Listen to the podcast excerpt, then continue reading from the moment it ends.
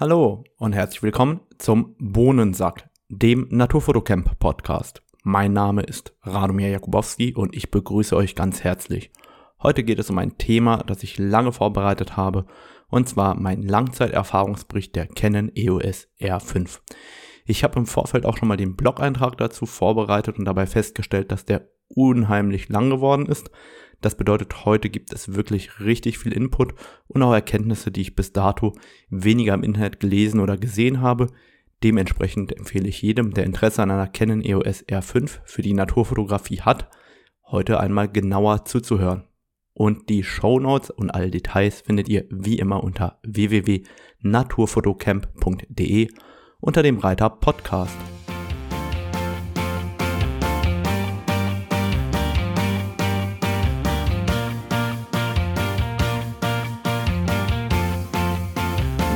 Fangen wir vielleicht damit an, was die Unterschiede zwischen der Canon EOS R5 und der Canon EOS R6 sind. Leute, diese Frage stellt ihr mir so oft. Ich habe die erklärt dreimal im Podcast, heute werde ich das nicht wieder wiederholen. Ihr findet das rauskopiert aus den Langzeiterfahrungen der R6, natürlich in den Show Notes und auch entsprechend ähm, in dem Blog-Eintrag zur Canon EOS R5. Aber darauf werde ich heute jetzt nicht in den Details eingehen.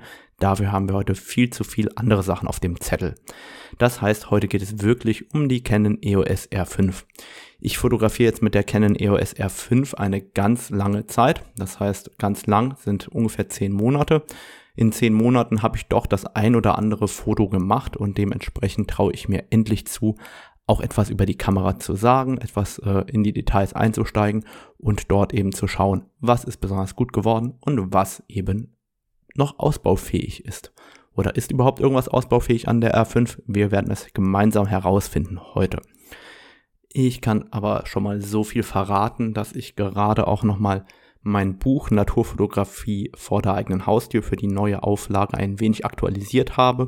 Und da hat die R5 auch einen Einfluss drauf gehabt. Das heißt, da wird sich wohl irgendwas verändert haben. Zunächst starten wir wie immer mit dem Hashtag Transparenz. Ich finde das eigentlich total unnötig, dass man darüber sprechen muss. Aber ich habe die Canon EOS R5 gekauft bei meinem Händler AC Photo aus Aachen und ich bin Canon Ambassador. Das heißt, ich betrachte die Sachen entweder ganz genau oder ich betrachte die Sachen besonders lasch. Ihr werdet sehen, wie es ist. Ich bin der Meinung, ich betrachte die Sachen, die Canon bringt, wesentlich genauer und beleuchte dort die negativen Aspekte viel, viel stärker, als ich es bei einem anderen Kamerahersteller tue. Das liegt einfach daran, dass ich mir hinterher nicht vorwerfen lassen möchte, dass ich in irgendeiner Form Partei ergriffen habe. Deshalb äh, schaue ich da auch ganz, ganz genau hin. Aber Canon ist nun mal die Marke meiner Wahl und dementsprechend gibt es bei mir sehr, sehr viel Content zu kennen. Mit den anderen Kameraherstellern fotografiere ich eigentlich nur sporadisch. Ich weiß nicht, ob es euch aufgefallen ist, aber eine R5 gab es schon. Und die meisten haben die vergessen. Es gab einmal eine Leica R5. Jetzt ist die Frage, wer war zuerst da? Nun ja, die analoge Leica war vor der Canon EOS R5 und deswegen sollte man das EOS nicht vergessen. Sonst äh, kommt man eventuell bei der Leica-Kamera raus und nicht bei der Canon-Kamera. Ich äh, wollte ganz, ganz wichtig am Anfang auch darauf eingehen, was ihr mit euren EF-Objektiven machen könnt und oder euren RF-Objektiven, weil das doch ein wesentlicher Aspekt ist. Ich benutze jetzt den Canon EF-RF-Adapter, den ganz stinknormalen, ohne Control Ring, ohne Einsteckfilter. Habe davon vier Stück im Einsatz und ich liebe diese Adapter. Die funktionieren wirklich einwandfrei. Ich hatte noch nie irgendein Problem damit. Die sitzen bombenfest. Also ich ähm, lasse da mittlerweile auch schwere Objektive einfach dran runterbaumeln und habe dem so viel Vertrauen geschenkt, dass ich wirklich gerne damit arbeite. Das heißt, Wer viele EF-Objektive benutzen will, kann mit dem Original Canon Adapter wirklich super leben, super arbeiten. Eine absolute Empfehlung. Ich würde auf gar keinen Fall irgendein Fremdhersteller-Ding nehmen, sondern nur das Original nehmen, weil es funktioniert wirklich hervorragend. Und gleichzeitig möchte ich an der Stelle erwähnen, ihr könnt niemals ein RF-Objektiv an EF adaptieren. Das heißt, ein Objektiv, das für die spiegellose Kamera gebaut ist, wird niemals an der Spiegelreflexkamera funktionieren. Das ist keine Verschwörungstheorie. Ich lese das ganz oft in irgendwelchen Facebook-Gruppen. Mensch, äh, da möchte man den Umsatz ankurbeln oder sonstiges.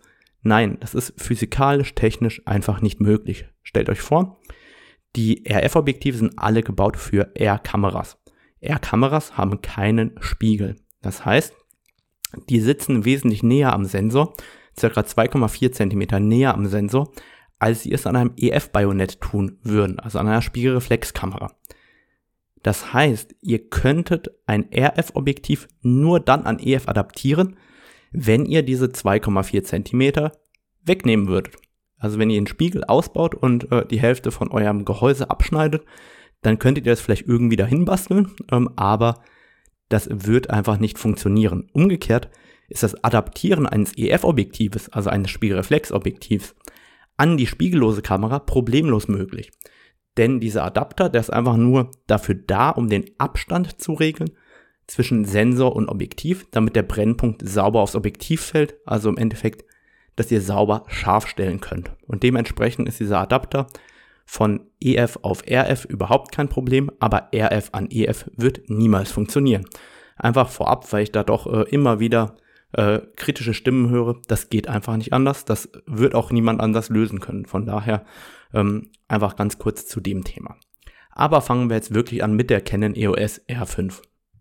Ich habe meine Canon EOS R5 hier in der Hand und ähm, ich merke schon, die hat die ersten Macken davon getragen. Das heißt, ich habe sie schon mal benutzt. Das ist schon mal super. Das heißt, ich habe auch ein paar Bilder damit gemacht und kann euch hoffentlich kompetent mehr erzählen. Ich will anfangen mit dem Body Design und ähm, generell mit äh, der Bedienung.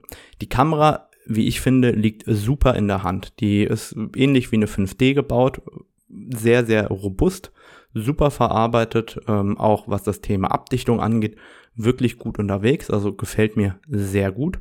Auch das neue Display, das oben drauf verbaut ist, kann viele Informationen anzeigen. Ich muss ehrlich dazu sagen, ich benutze dieses Top-Display überhaupt nicht. Für mich könnte man da irgendwas anderes draufpacken anstatt einem Display aber da sind natürlich alle Fotografen ein wenig unterschiedlich.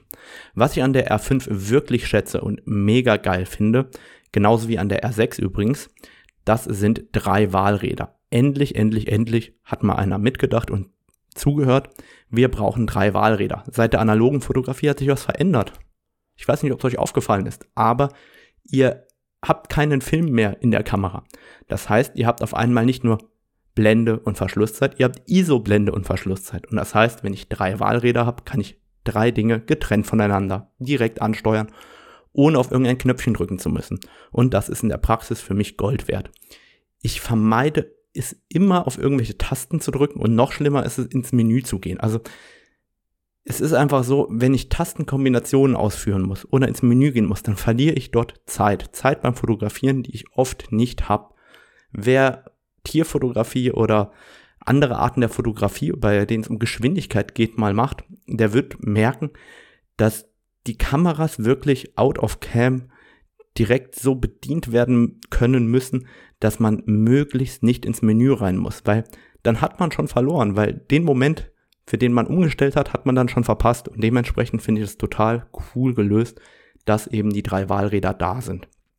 Gleichzeitig kann man die Kamera so weit verkonfigurieren und umstellen, dass man wirklich eigentlich nie ins Menü muss und dass jeder ausreichend Möglichkeiten hat, Tasten zu belegen und ihr habt da wirklich richtig viel Raum, um euch auszutoben. Also ich, bei mir ist keine Taste so, wie sie ausgeliefert worden ist, die Kamera. Und da macht die Kamera dann auch wirklich Laune in der Bedienung. Das heißt, Bedienkonzept gefällt mir richtig, richtig gut. Auch die Touch-Bedienung, also das Touch-Display hinten ist mega gut, das heißt äh, wirklich gut zu bedienen, sehr äh, sauber einzustellen. Ich deaktiviere die Touch-Bedienung tatsächlich nur, wenn ich mit Handschuhen arbeite. Die sind meistens einen kleinen Tacken zu groß. Und wenn mein Finger dann am Joystick vorbeifliegt, dann ähm, verstelle ich irgendwie aus Versehen das Autofokusfeld oder ähnliches. Das heißt, die Touch-Bedienung bleibt im Winter oft deaktiviert, einfach weil meine Handschuhe zu groß sind. Liegt jetzt nicht äh, irgendwie an der Kamera. Die Bedienung also funktioniert für mich grandios. Auch äh, finde ich, dass dieses Mode-Wahlrad, wo man vorher draufdrücken muss, um es zu drehen, ist zwar erstmal ein Klick mehr, aber dadurch bekommen wir im Menü etwas andere Möglichkeiten bei den Einstellungen und den Konfigurationsmöglichkeiten, was die R5 an der Stelle noch einen kleinen Tacken vielseitiger macht als die R6. Aber das ist jetzt nichts Gravierendes, wo äh, wirklich große Unterschiede da wären. Ansonsten ähm, hat die Canon EOS R5, wie man es von einer semi-professionellen Kamera erwarten kann, zwei Speicherkartenschächte und zwar einmal CF Express und zwar Typ B und einmal SD-Karten. Ganz wichtig, CF Express Typ B ist anders als CF Express Typ A. Die Typ A-Karten, die ihr von der Sony A1 kennt, die passen nicht in eine R5, die sind wesentlich langsamer. Und die CF Express-Karten, die Typ B sind, die passen in die Canon EOS R5. Die haben die gleiche Größe wie die XQD-Karten, die ihr vielleicht schon länger von Nikon kennt. Viele von euch beschweren sich darüber, dass es jetzt CF Express Karten gibt. Und darauf wollte ich ganz kurz eingehen, weil ich das ähm, natürlich nachvollziehen kann, dass die CF Express Karten teuer sind. Aber wenn man so in die Historie reinschaut, so teuer sind die gar nicht. Als damals ähm, das Microdrive ähm, erstmals vorgestellt worden ist mit 512 Megabyte, hat das 1200 Euro gekostet. Und das war die schlechteste Speicherkarte aller Zeiten. Da hat sich so ein Ding gedreht innen, ähnlich wie bei der Festplatte. Und wenn das Microdrive zwei, dreimal hingefallen war, dann war die Speicherkarte im Eimer. Und später gab es dann CF Express Karten und ich kann mich erinnern, als die erste Lexa-Karte mit 2 GB bei Amazon dastand, 699 Euro hatte die gekostet. Und heute ist es eben so, wer eine 1 Terabyte CF Express Karte Typ B haben will, der muss eben 750 Euro dafür bezahlen. Ich finde, das ist eigentlich in Ordnung, denn wir schreien alle danach, mehr Geschwindigkeit, mehr Bilder pro Sekunde, größere Dateien. Und beim Filmen, wir wollen nicht nur 4K 30p, wir wollen 4K 60p, 4K 120p, vielleicht irgendwann 8K 120p. Und wenn wir danach rufen und die Industrie uns das liefert, dann brauchen wir eben schnellere Speicherkarten. Und Surprise, die sind eben teurer als die SD-Karten. Das ist einfach so. Die SD-Karten schaffen in der Spitze maximal 300 MB pro Sekunde im Moment. Die CF Express-Karten werden angegeben mit bis zu 1700 Megabyte pro Sekunde. Und wenn man diesen Unterschied sieht, dann weiß man auch, warum die CF Express-Karte deutlich teurer ist. Zudem bin ich persönlich überhaupt kein SD-Kartenfreund. Die SD-Karten halten relativ wenig aus. Die kann man auch in der Mitte mal aus Versehen durchbrechen. Und die Datensicherheit ist bei den SD-Karten generell wesentlich schlechter als bei den CF Express-Karten Typ B. Das heißt, wer wirklich sicherheitsaffin ist und dort eine gewisse Qualität erwartet, der sollte meiner Meinung nach unbedingt auf CF Express setzen und nicht eben auf die SD-Karten. Und dementsprechend bin ich absoluter Fan vom CF Express Kartenslot und würde mir eigentlich sogar lieber zwei davon wünschen als äh, einen SD-Kartenslot. Umgekehrt kann ich die Ingenieure an der Stelle auch verstehen. Die sehen, SD-Karten kann man überall auf der Welt kaufen und dementsprechend, ähm, wenn man mal irgendwo unterwegs sein sollte wo es von der Infrastruktur nicht so ist wie bei uns in Mitteleuropa, dann ist eben so ein SD-Kartenslot eventuell auch Gold wert und dementsprechend hat man sich hier vermutlich entschieden für CF Express plus SD. An der Stelle Shoutout an den Sundisk Service, der verlinkt mittlerweile seinen Kunden oftmals meine Website naturfotocamp.de wegen meines Artikels zum Thema CF Express Karten. Interessanterweise setze ich Wise Karten ein und gar nicht Sundisk Karten und dementsprechend ähm, frage ich mich, ob den Artikel dort jemals jemand gelesen hat. Ich verlinke euch den auf jeden Fall in den Show Notes, weil dort findet ihr sehr viele Infos zu den CF Express Karten, welche funktionieren gut, wenige, welche funktionieren weniger gut in der Canon EOS R5. Und da ist es ganz wichtig, dass ihr seht, dass die meisten Karten erst ab 512 GB Kapazität wirklich den Speed bringen, den ihr gegebenenfalls für 4K 120p oder für 8K Filmen benötigt. Das heißt, wer von euch wirklich filmen will mit der R5 und nicht fotografieren will, der wird auf jeden Fall zu einer großen CF Express Karte ab 512 GB ähm, greifen müssen. Ähm, ist aber eigentlich gar kein Nachteil, weil 512 GB ist beim Filmen tatsächlich noch eine relativ kleine Kartengröße. Das heißt, das sollte eigentlich niemanden stören. Wenn wir noch beim Thema ähm, Body und Bedienung sind, dann ähm, kommt auch zwangsläufig noch das Thema Laden dazu. Und ähm, man kann die Canon EOS R5 laden per USB-C. Canon hat da ein horrend teures Ladegerät im Portfolio, das braucht ihr aber überhaupt nicht. Ich habe ähm, zu Hause zwei Ladegeräte für zwei verschiedene Notebooks, einmal 65 Watt, einmal 100 Watt. Mit beiden konnte ich die Canon EOS R5 ohne Probleme laden und ich habe noch so ein äh, Multifunktions-Ladegerät für USB-C mit 90 Watt, das ich für meine Reisen mitnehme, für iPad, iPhone und so weiter. und auch damit kann man die Canon EOS R5 ohne Probleme aufladen. Und ich hatte genau dieses Problem neulich, als ich unterwegs war. Ich hatte ein Ladegerät für die Canon EOS R5 dabei und äh, dachte, bei zwei R5 reicht das problemlos. Hätte es auch, aber mein Kumpel hatte auch zwei Canon EOS R5 dabei und der hatte kein Ladegerät dabei. Das heißt, wir hatten Probleme im Akkuladen und dann habe ich diesen Multifunktionslader geholt, überlegt, wo ich überall USB-C-Kabel habe, noch meinen Cardreader auseinandergebaut und dann hatten wir ausreichend Kabel, um quasi einmal äh, über drei Canon EOS R5 zu laden und einmal über das normale Akkuladegerät zu laden und das ging dann auch relativ problemlos. Von daher merke, wenn ihr unterwegs seid und euer Ladegerät vergessen habt, ihr kriegt fast überall äh, ein USB-C Ladekabel oder Ladegerät von irgendjemandem ausgeliehen in Hotels und so weiter. Von daher vergisst das nicht, das könnte euch gegebenenfalls sehr, sehr gut tun, euch daran zu erinnern. Ansonsten ist die Bedienung, wie gesagt, tadellos. Ich habe einen Punkt, der mich persönlich stört, und zwar ist das vorne ähm, der Kabelauslöser. Dort äh, ist wie immer so ein Plastikpömpelchen drauf, der verhindert im Endeffekt, dass Feuchtigkeit dort reinkommt. Ich habe aber an meinen Canon EOS R5 in der Regel einen Kabelauslöser hängen. Und diese Abdeckung, die hängt dann sozusagen runter. Und wenn man jetzt einen L-Winkel hat, dann hängt genau diese Abdeckung vor dem L-Winkel und äh, man verheddert sich damit am Stativ relativ regelmäßig. Das finde ich persönlich total störend und habe schon überlegt, ob ich dieses, äh, diese Plastikabdeckung eventuell ganz abschneide und abreiße von der R5, weil mich das so sehr gestört hat. Aber da kann Canon natürlich nichts dafür. Die haben vermutlich nicht damit gerechnet, dass ich permanent einen Kabelauslöser dran habe und einen L-Winkel verwende. Dann ist das aber relativ nervig. Kommen wir doch zur Geschwindigkeit der Canon EOS R5. Die Canon EOS R5 fährt super schnell hoch. Also wenn man das vergleicht zur normalen Canon EOS R. Da ist immer ein bisschen gedauert, bis die Kamera hochgefahren ist. Jetzt ist es immer noch langsamer als eine Canon EOS 1DX zum Beispiel oder eine schnelle Spiegelreflexkamera.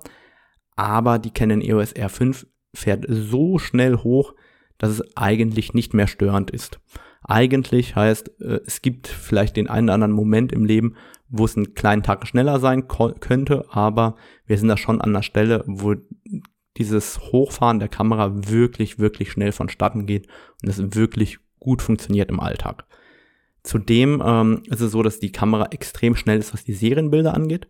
Das heißt, wir haben 12 Bilder pro Sekunde mit dem mechanischen Verschluss, 12 Bilder pro Sekunde mit dem teilmechanischen, also erster Verschlussvorhang elektronisch, zweiter Verschlussvorhang mechanisch. Und wir haben 20 Bilder pro Sekunde mit dem elektronischen Verschluss. Was ich mich schon immer frage, ist, warum kann ich die 20 Bilder pro Sekunde beim elektronischen Verschluss nicht reduzieren? Weil in der Regel will ich ja gar nicht 20 Bilder pro Sekunde fotografieren. Meistens würden mir auch 5 oder 8 oder 10 reichen. Und bei 20 ist es echt schwierig, nur ein oder zwei Bilder zu machen. Da hat man meistens ein paar Bilder zu viel gemacht. Generell alleine daran, dass wir drei verschiedene Verschlussarten haben, sehen wir eben, dass ähm, es wesentlich komplexer wird, mit der Spiegellosen zu arbeiten. Ich hatte irgendwann mal am Anfang von einem Jahr ähm, die These aufgestellt, dass wir erstmal eine Zunahme der Aufgabenkomplexität bei spiegellosen Kameras sehen werden und dass die erstmal immer komplexer werden, bis man das irgendwann reduzieren wird. Und das sehen wir auch an der Stelle. Das heißt, diejenigen, die sich für die genauen Unterschiede zwischen den Verschlussarten interessieren.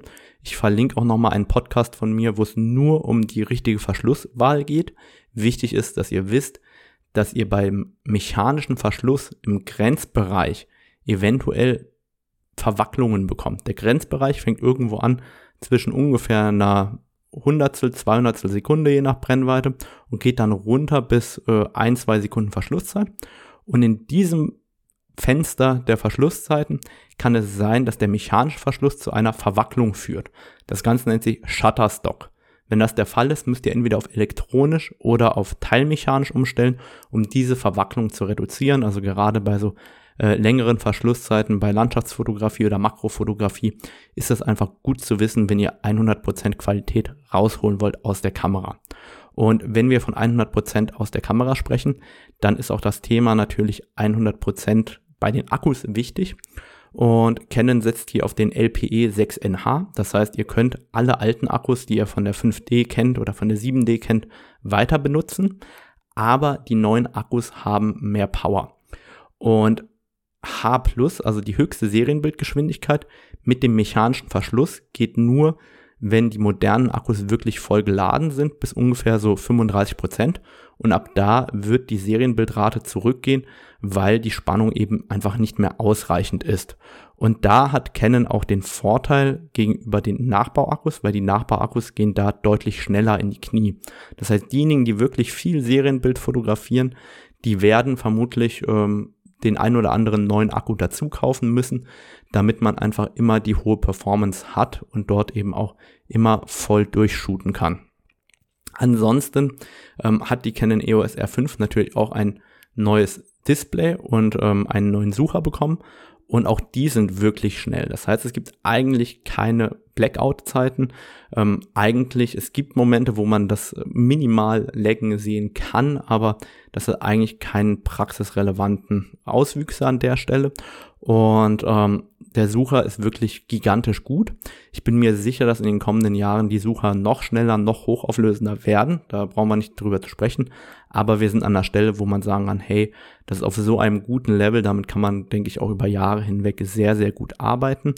Ist auf jeden Fall mit der beste Sucher, den es momentan am Markt gibt. Auch das Display ist super hinten, also ähm, überhaupt keine äh, Beschwerden. Ich finde das total geil mit dem Klappdisplay. Das Klappdisplay ist für mich extrem von Vorteil ähm, beim bodennahen Fotografieren, auch teilweise beim bodennahen Tierfotografieren, weil ich einfach eine ganz andere Perspektive einnehmen kann oder diese Perspektive viel einfacher einnehmen kann als bei der ähm, DSLR-Kamera. Von daher ähm, finde ich es echt richtig gut gelöst. Ich mag äh, das Display der Canon EOS R5 sehr, sehr gerne. Es gibt natürlich den ein oder anderen Moment, wo ich einen anderen Sucher lieber hätte, also den klassischen Spiegelreflex-Sucher. Aber diese Momente sind sehr selten und das heißt, im überwiegenden Teil habe ich lieber den digitalen Sucher, weil ich einfach auch reinzoomen kann beim Fotografieren. Ich sehe dann direkt, ist das Bild scharf, ist das unscharf, wie ist die Kopfhaltung des Tieres und dass ich eben im Sucher direkt auf 100% ähm, reinzoomen kann, ist für mich tatsächlich das Allerwichtigste an einer spiegellosen Kamera. Ich weiß, die meisten, den meisten ist vollkommen egal. Mir ist das super mega wichtig und ähm, deshalb benutze ich das auch so gerne. Umgekehrt ist es schön zu sehen, wie hell oder dunkel das Bild ist. Aber für mich ist wirklich das Reinzoomen das Thema, wo ich sage, hey, das macht wirklich Spaß, das ist ganz, ganz wichtig. Und wenn wir auch vom Speed momentan sprechen, also Geschwindigkeit der Kamera, dann bleibt auch noch zu erwähnen, dass die Auslesegeschwindigkeit der Canon EOS R5, was den Sensor angeht, deutlich schneller geworden ist.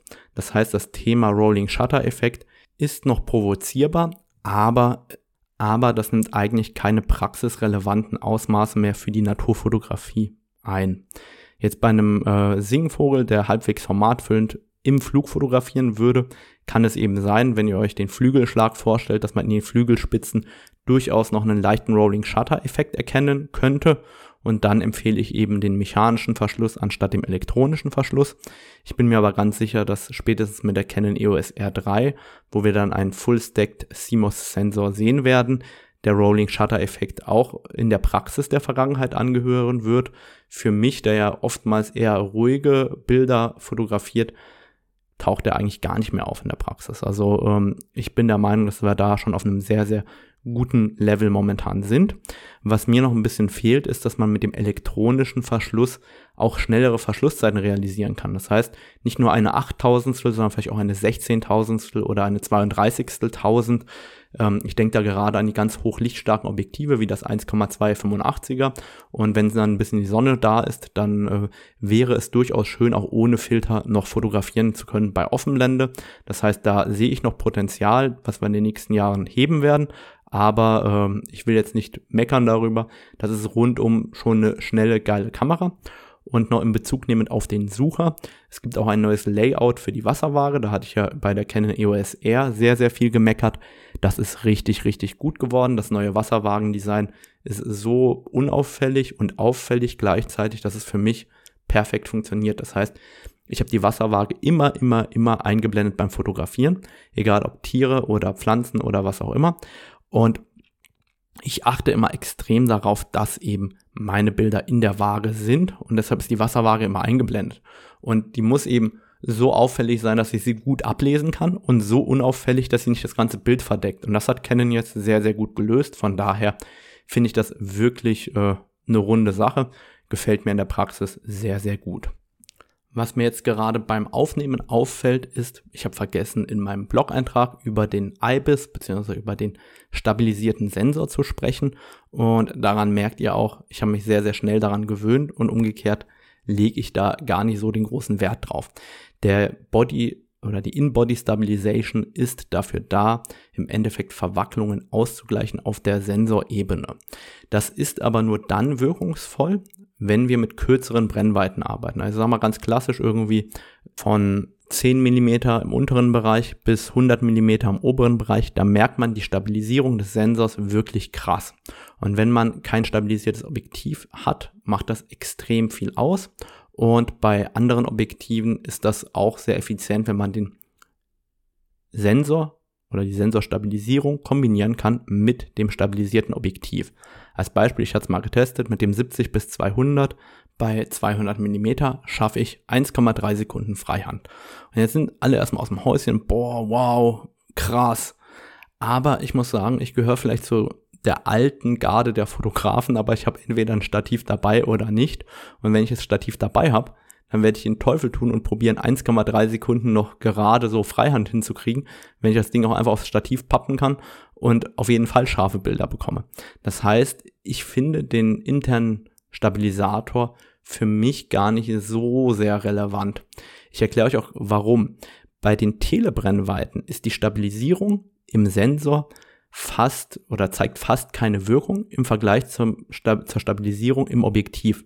Das heißt, da ist es wichtig, dass zum Beispiel bei einem 400er oder bei einem 600er Teleobjektiv das Objektiv über eine sehr gute Stabilisierung verfügt und da hat der interne Stabilisator des Sensors kaum einen Einfluss drauf. Das heißt, da hat sich gar nicht so viel für mich verändert. Und in den unteren Brennweiten bei Landschaftsfotografie nehme ich eh immer das Stativ, weil wer sauber sein Bild komponieren will und auf jedes Detail achtet, der wird eh dabei rauskommen, ein Stativ einzusetzen und genau auf jeden Ast, auf jedes kleine Stückchen am Waldboden achten, wie gestalte ich mein Bild, was gehört da rein, was gehört da nicht rein. Und das heißt, ich arbeite bei meinen ganzen Landschafts- und Detailaufnahmen immer vom Stativ. Da brauche ich den internen Stabilisator nicht. Und da, wo ich den internen Stabilisator bräuchte, also bei den langen Telebrennweiten, da ist der relativ uneffektiv. Das heißt, für mich im Alltag als mit meinem Workflow jetzt hat der IBIS eigentlich relativ wenig Auswirkungen. Umgekehrt kann ich mir vorstellen, dass bei anderen der mega Gamechanger ist. Also gerade diejenigen, die sich selbst filmen oder die mit der ähm, Canon EOS R filmen, die werden mit dem Bildstabilisator der R5, also dieser Sensorstabilisierung, enorme Vorteile gewinnen. Auch diejenigen, die gerne Porträts machen und so weiter. Auf einmal braucht ihr euch bei eurem 24 bis 70 gar keine Gedanken zu machen. Da wird im Zweifel auch eine 50. oder eine 70. Freihand scharf sein die vorher eben eventuell kritisch geworden wäre bei 45 Megapixeln. Und dementsprechend ähm, hängt es, glaube ich, sehr, sehr stark vom Workflow ab, ob ihr von einer Sensorstabilisierung wirklich profitiert oder nicht. Ich persönlich äh, brauche die nicht unbedingt, also mir ist das eigentlich relativ latte. Ähm, aber wie gesagt, ich bin sicher, dass der ein oder andere Fotograf gerade von der internen Bildstabilisierung extrem profitieren kann und auch profitieren wird. Und damit komme ich eigentlich zum Thema Auflösung, weil die Qualität der Auflösung überhaupt heben zu können, da äh, wird der interne Bildstabilisator große Anteile dran haben, sofern man nicht ohnehin viel mit Stativ fotografiert. Und deshalb ähm, möchte ich jetzt genau auf das Thema Auflösung, Rauschen, Dynamikumfang, Bildqualität der Canon EOS R5 eingehen. Wer mich kennt, der weiß, ich komme von der Canon EOS 5 DSR und habe seit dem ersten Tag auch mehrere Canon EOS 5 DSR im Einsatz. Hintergrund ganz einfach der, die 50 Megapixel brauche ich für die ganz großen Drucke, auch teilweise für die großen Kalender und so weiter. Und dementsprechend ähm, hatte ich sehr früh umgestellt auf die 5 DSR, einfach weil ich die Qualität haben wollte. Die 5 DSR hat keinen AA-Filter und hat knapp über 50 Megapixel und die Canon EOS R5 hat 45 Megapixel. Bei ISO 100 würde ich sagen, dass die Canon EOS 5 DSR immer noch minimalst mehr Details zeigt, aber das Ganze ist nicht so praxisrelevant wie die Vorteile der Canon EOS R5, weshalb ich mit einem großen lachenden Auge in Richtung Canon EOS R5 gegangen bin. Warum das oder welche Herausforderungen haben wir überhaupt, um die Qualität der Canon EOS R5 heben zu können? Da möchte ich jetzt drauf eingehen, weil für mich ist das seit fünf Jahren einfach ganz normal, dass ich so arbeiten muss. Ich kann mich aber erinnern, als ich von der Canon EOS 1DX gekommen bin und zur 5DSR gewechselt bin, das war astronomisch, wie viel sorgfältiger ich arbeiten musste. Das heißt, ihr müsst mit einer Canon EOS R5, wenn ihr die 45 Megapixel ausnutzen wollt und von einer 20 oder 24 Megapixel Kamera kommt, viel, viel, viel sorgfältiger arbeiten. Habe ich erwähnt, dass ihr viel sorgfältiger arbeiten müsst? Ich hoffe ja. Und so bescheuert wie es klingt, es ist was anderes. Es ist nicht eine Verdopplung der Megapixel, sondern wenn ihr euch das Ganze anschaut, und das Ganze nachrechnet und ihr kommt von, die Zahlen stimmen jetzt nicht, aber stellt euch vor, ihr würdet einfach von 24 auf 48 Megapixel gehen. Das wäre äh, jetzt vereinfacht gesagt, damit wir uns das gut vorstellen können. Dann werdet ihr nicht die doppelte Verschlusszeit für ein scharfes Bild brauchen, sondern die vierfache Verschlusszeit. Und wer sich da ein paar Gedanken drüber macht, der wird feststellen, oh, ich brauche eine schnellere Verschlusszeit und zwar eine wesentlich schnellere Verschlusszeit. Gleichzeitig ist es so, dass ihr, um ein Motiv einfrieren zu können, bei gleichem Abbildungsmaßstab, also der gleiche Fuchs ist gleich groß im Bild, also wirklich die gleiche Situation, stellen wir uns die einfach nur vor, mit zwei verschiedenen Kameras, einmal mit der halben Auflösung, einmal mit der doppelten Auflösung. Dann werde ich, damit die Härchen in der Bewegung alle genauso scharf sind, die vierfache Verschlusszeit brauchen. Und umgekehrt war es ja bis heute immer so, dass mit steigenden Pixelzahlen das Rauschverhalten im High-ISO-Bereich schlechter wurde. Das heißt, wir hatten hier ein Dilemma, das eigentlich nicht zu lösen ist, weil wir können ja mit der ISO nicht hochgehen auf der einen Seite und auf der anderen Seite brauchen wir viel schnellere Verschlusszeiten, um scharfe Bilder zu bekommen. Und in diesem Bereich, ähm, da habe ich mich schon dran gewöhnt, sorgfältig zu arbeiten. Aber jeder, der erst jetzt zur R5 kommt, der wird sich das jetzt angewöhnen müssen, wenn er die Qualität rausholen will. Und das ist echt harte Arbeit. Das heißt, ihr könnt relativ viele Potenziale heben bei euch selber, wenn ihr darauf achtet, auf eure Atmung, auf eure Haltung, dass ihr dann freihand längere Verschlusszeiten realisieren könnt. Und da unterstützt euch dann bei vielen Brennweiten eben der interne Stabilisator, dass ihr da scharfe Bilder bekommt.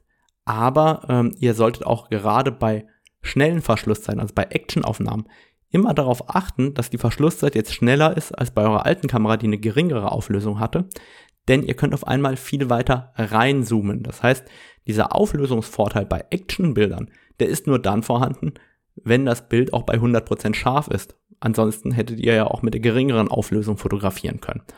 Und genau in diesem Dilemma werdet ihr euch jetzt ganz oft bewegen, dass ihr auf einmal mehr unscharfe Bilder haben werdet ähm, und da werdet ihr einfach sauberer arbeiten müssen.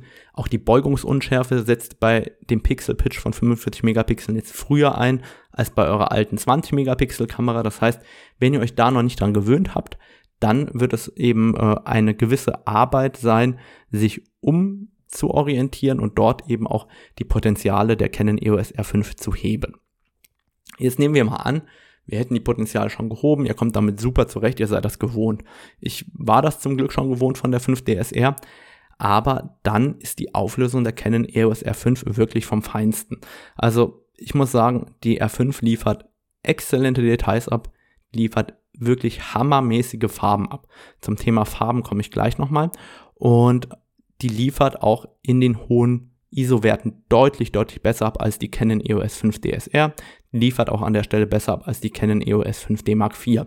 Das heißt, da sind wir deutlich besser geworden und das ist wirklich krass für mich persönlich, weil bei der 5 DSR bin ich irgendwie murrend bis ISO 1600 gegangen und mit Bauchschmerzen bis ISO 3200.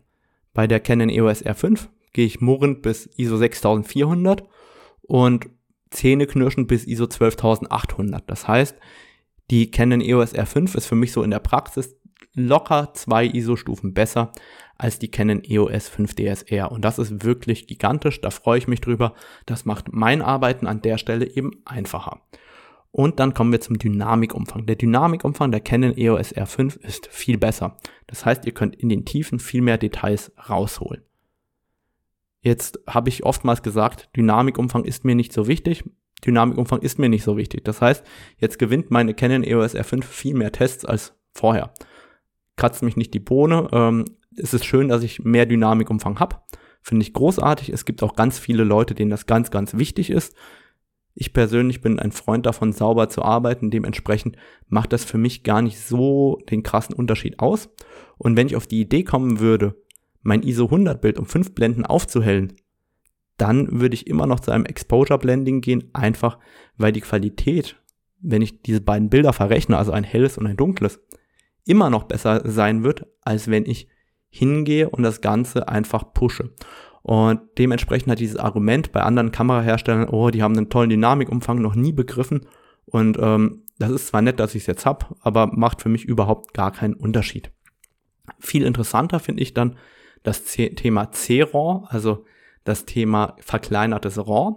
Und ich hätte nicht gedacht, dass das wirklich funktioniert. Ich habe es mal ausprobiert.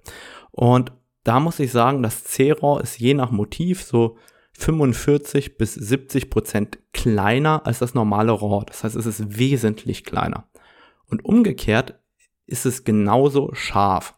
Wenn man jetzt sauber arbeitet, also dass man mal irgendwie eine Blende oder anderthalb oder auch mal zwei Blenden aufhellen muss, dann ist die Canon EOS R5 im C-RAW genauso gut wie im normalen RAW.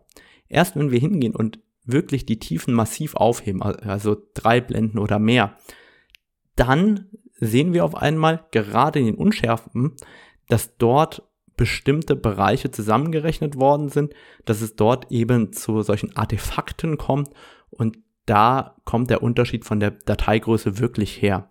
Das heißt, das C-RAW ist für jeden, der, also das Compressed RAW, das ist für jeden, der halbwegs sauber belichtet und ordentlich arbeitet, genauso gut wie eben das normale RAW-Format. Und das finde ich total beachtlich. Das heißt, wenn ich jetzt ähm, Menschen fotografiere oder Dinge, wo ich genau weiß, dass das alles passt, kann ich in Ruhe C-RAW fotografieren und spare, salopp gesagt, die Hälfte vom Speicherplatz. Das ist äh, total angenehm und macht das den ganzen Workflow einfacher. Von daher probiert mal C-RAW für euch aus. Ob das Compressed RAW für euch in Frage kommt oder nicht, das könnt ihr einfach mal testen und durchprobieren. Und damit komme ich eigentlich vom RAW-Format zu den Farben, über die ich vorhin schon sprechen wollte. Ich liebe ja die Canon-Farben. Für mich sind die Canon-Farben mit einer der Hauptgründe, warum ich so gern mit Canon arbeite.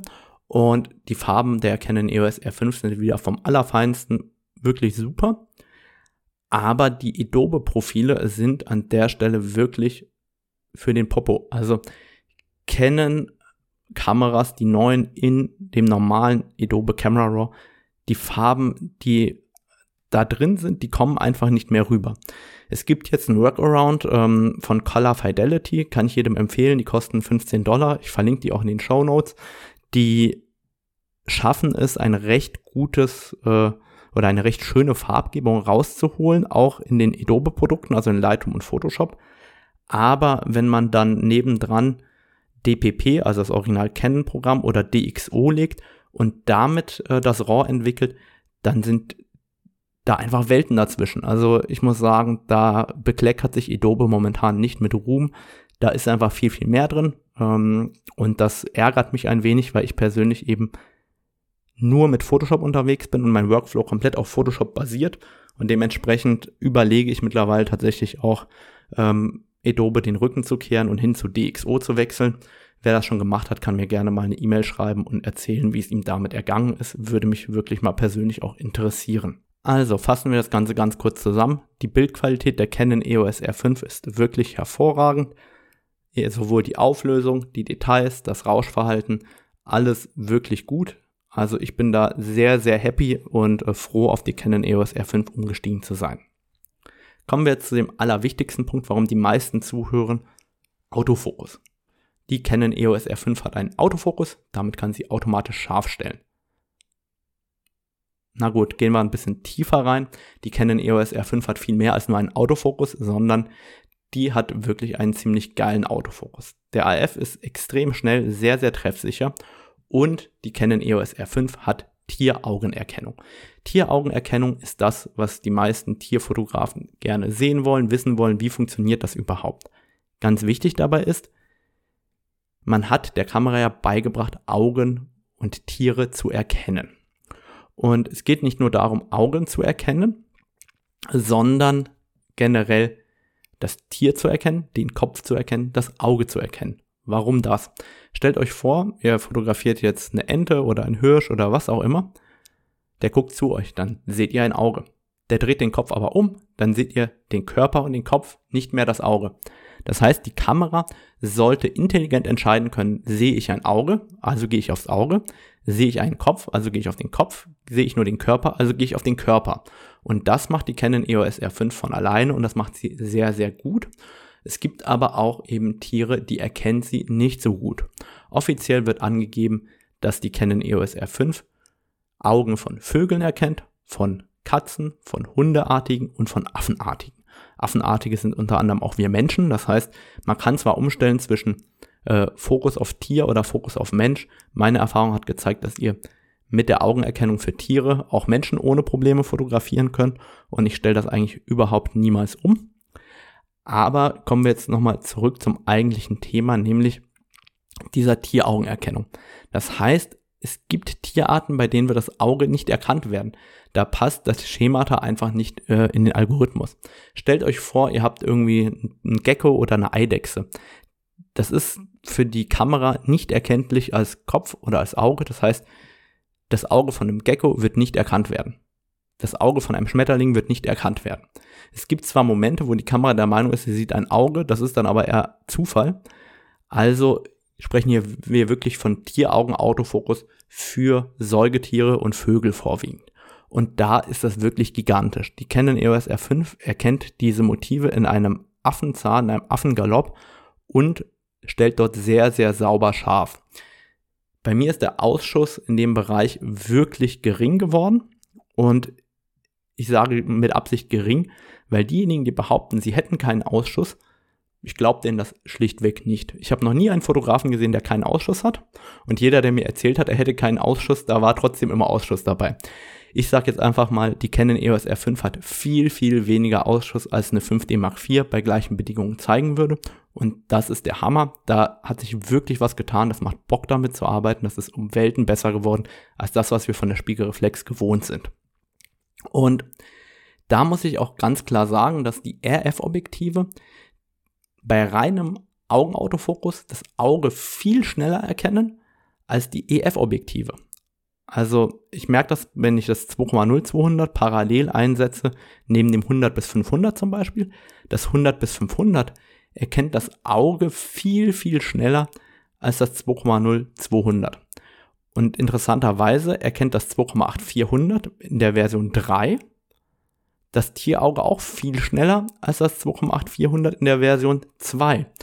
Und das zeigt uns auch, wo die neuen Objektive mit dem Fokus bei Wire besser geworden sind.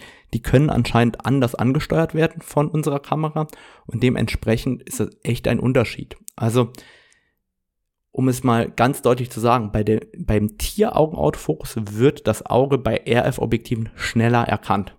Wenn ihr aber jetzt nur ein Autofokusfeld aktiviert habt und ein Stoppschild fotografieren wollt, dann sind die EF-Objektive eigentlich gar nicht langsamer. Das heißt, wer eh mit einem Autofokusfeld arbeitet oder gewohnt ist, mit einem Autofokusfeld zu arbeiten, der wird bei den EF-Objektiven und den RF-Objektiven von der Geschwindigkeit gar nicht so einen krassen Unterschied sehen. Wer aber diese Algorithmen der Augenerkennung ähm, aktiviert und verwendet, der stellt fest, dass die RF-Objektive einfach auf einmal viel mehr können als die EF-Objektive. Das äh, habe ich nicht so erwartet und finde es erstaunlich. Und da sehe ich auch erstmals den Unterschied zwischen der Version 2 und der Version 3 der Super Teleobjektive, weil die Version 3 vom 400er und 600er haben schon ähm, das Focus by Wire System und die sind auch merklich schneller eben als die Version 2. Und wo das genau herkommt, kann ich tatsächlich nicht sagen, ich weiß es einfach nicht. Ähm, ist aber eine Beobachtung, die ich in der Praxis so gemacht habe. Das heißt, Autofokus ist wirklich richtig, richtig gut geworden. Und dann bei den äh, Porträts oder bei Menschenbildern ist es wirklich, es macht so Spaß damit zu arbeiten. Das könnt ihr euch nicht vorstellen. Das erkennt das Auge direkt und dann ist dort scharf gestellt. Und wo ich früher mit einem 1,435 und einem 1,485 immer vorfokussiert habe, verschwenkt habe, mein Bild gemacht habe, vorfokussiert, verschwenkt, mein Bild gemacht habe und so weiter.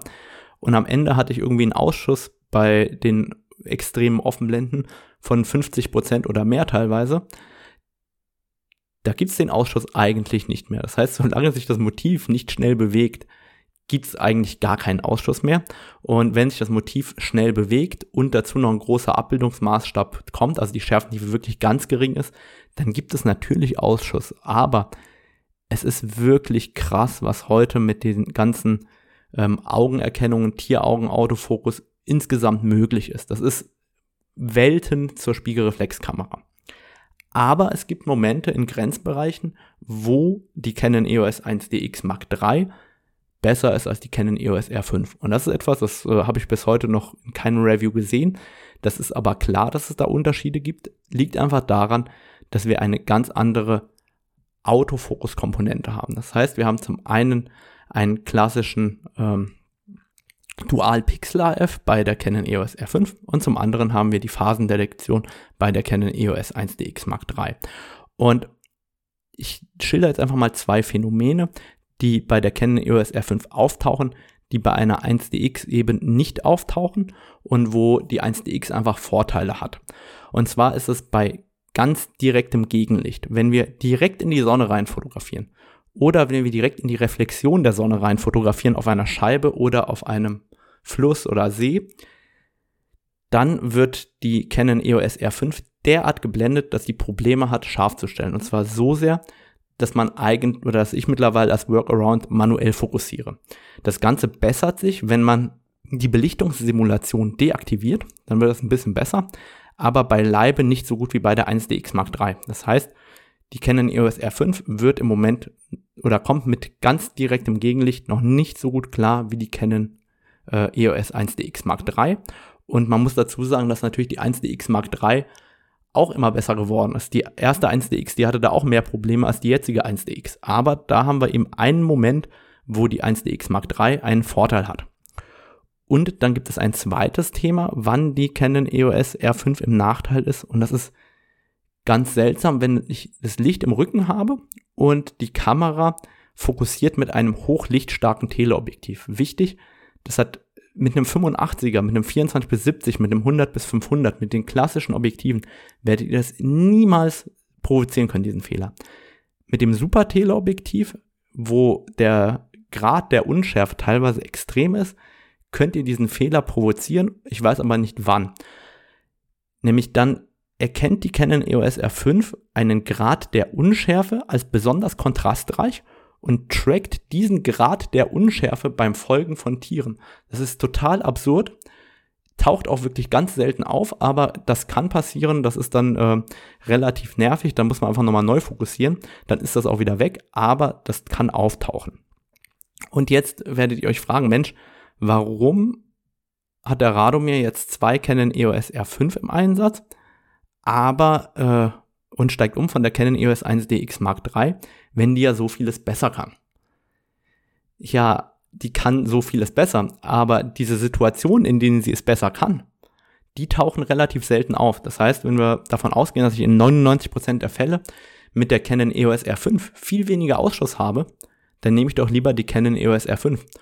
Ich habe das mal, oder um es mal zu visualisieren, wenn ich dann von 100.000 Bildern bei 99.000 Bildern mit der R5 erfolgreicher bin als mit der 1DX, dann nehme ich doch lieber die R5. Und das ist für mich das Totschlagargument. Ja, der Autofokus von der R5 hat eben noch ein, zwei kleine Tücken, wo man äh, einen Workaround finden muss.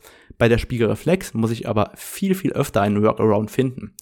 Und gleichzeitig ist es so, dass ich eben das Autofokusfeld bei der Canon EOS R5 bis an die Bildränder verschieben kann. Und das kann ich an einer Spiegelreflexkamera komplett vergessen. Da muss ich immer vorfokussieren, verschwenken, mein Bild gestalten. Da hatte ich viel, viel mehr Ausschuss. Und da ist einfach die Canon EOS R5 um Welten besser. Und genau das ist auch das, was für mich hier den Ausschlag gibt. Mich hat ein Freund gerade vorgestern gefragt, der jetzt seit Jahren nicht mehr fotografiert, ist es nicht langweilig geworden, Rado? Ist es nicht langweilig, sich keine Gedanken machen zu müssen darüber, ob die Kamera sauber fokussiert oder nicht? Nein, ist es nicht. Es erleichtert meine Arbeit. Ich kann mich jetzt viel, viel mehr auf Bildkomposition konzentrieren, weil eben der Autofokus so gut geworden ist. Und das ist wirklich der Gamechanger. Neben der Möglichkeit, im Sucher reinzuzoomen, ist für mich der Gamechanger, ich kann hingehen, mein Bild so gestalten, wie ich es will und dabei mich darauf verlassen zu können, dass der Autofokus auch das Auge trifft mit einer sehr, sehr hohen Wahrscheinlichkeit. Das macht eben Fotografieren für mich einfacher, beziehungsweise deswegen habe ich viel weniger Ausschuss und kann mich viel mehr oder noch viel mehr der Bildkomposition widmen. Und deshalb ist die Canon EOS R5 der wirkliche Gamechanger für mich. Nicht deswegen, weil die irgendwie einen internen Bildstabilisator hat oder einen besseren Dynamikumfang oder sonst was. Nein, ich kann meine Bilder jetzt besser gestalten und mehr scharfe Bilder rausholen. Das ist für mich ein viel, viel größerer Unterschied. Kommen wir so ein bisschen zu einem Fazit. Wenn wir uns anschauen, dass die Canon EOS R5 4.499 Euro kostet, dann ist das viel Geld. Wenn wir daneben legen, dass die Canon EOS 5D Mark IV bei Einführung 4.065 Euro gekostet hat, dann sind das ungefähr 10%, die die R5 mehr kostet bei Einführung. Die R5 liefert aber viel, viel mehr ab, als die Canon EOS äh, 5D Mark IV je abgeliefert hat. Ich bin wirklich begeistert von der R5 insgesamt von der Bedienung, von dem ganzen spiegellosen Thema der R5. Und für mich ist das ein Wechsel, der dafür gesorgt hat, dass ich viel, viel mehr aus meinen Bildern rausholen kann. Und da bin ich froh drüber und kann die Canon EOS R5 wirklich weiterempfehlen. Jetzt haben mich viele gefragt, wirst du denn eine R1 oder eine R3 kaufen? Ja, würde ich. Ganz einfach deswegen, ich vermisse das große Gehäuse der 1DX. Ich mag das große Gehäuse, ich finde das schön, so ein Gehäuse aus einem Guss zu haben. Und wenn eine R1 oder eine R3 auch noch ein Klappdisplay hätte, dann würde ich die auch kaufen. Wir wissen es ja nicht, ob die ein Klappdisplay hat oder nicht. Aber natürlich werden wir in den kommenden Jahren Entwicklungen im spiegellosen Bereich sehen. Der Autofokus wird noch besser werden. Da, da wird sich einiges tun. Aber die Canon EOS R5 ist so gut, dass ich mir sicher bin, dass die meisten Fotografen damit über Jahre hinweg glücklich arbeiten können. Und genau deshalb bin ich der Meinung, dass man die Canon EOS R5 auch bedenkenlos kaufen kann. So, ich habe jetzt ganz viel über die Canon EOS R5 erzählt und darüber, wie die bei mir im Praxiseinsatz zum Einsatz kommt und vor allem auch welche Herausforderungen ich mit der Canon EOS R5 habe. Aber äh, ich hoffe, das war möglichst objektiv und hat auch alle Herausforderungen beleuchtet. Wenn ihr Fragen habt, schreibt sie mir einfach äh, in die Kommentare oder schreibt mir da eine E-Mail oder was auch immer. Ansonsten freue ich mich, wenn ihr mit Themenvorschlägen auf mich zukommt und wem mein Podcast Freude bereitet. Da freue ich mich natürlich über Bewertungen auf Apple Podcast und Co.